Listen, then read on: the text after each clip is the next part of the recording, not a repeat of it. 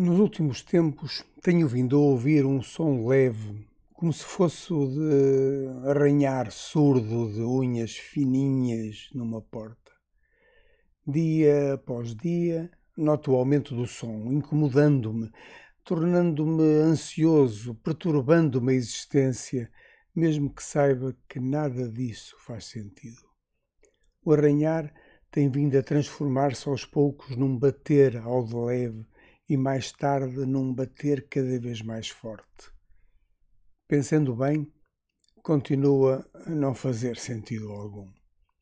Nem o arranhar, nem o bater leve, nem o mais recente bater mais forte e poderoso.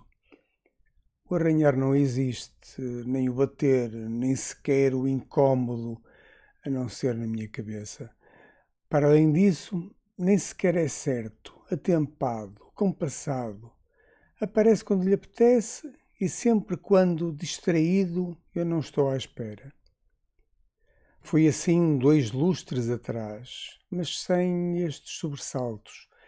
Naquela altura, e principalmente nas outras anteriores, que também as houve, tudo fora mais calmo e mais esquecido, diria. Desta vez, e porque tenho seguido as dificuldades da volta à França, permito-me dizer que estou a entrar nas penosas, se bem que emocionantes, intermináveis subidas e vertiginosas descidas dos Alpes, antes do contrarrelógio final que espero ainda venha longe. Hoje, dia 24, é já uma aldraba de ferro fundido batendo desesperada no ferro preso à pesada porta. Mas ainda não é tempo de abrir. Só amanhã.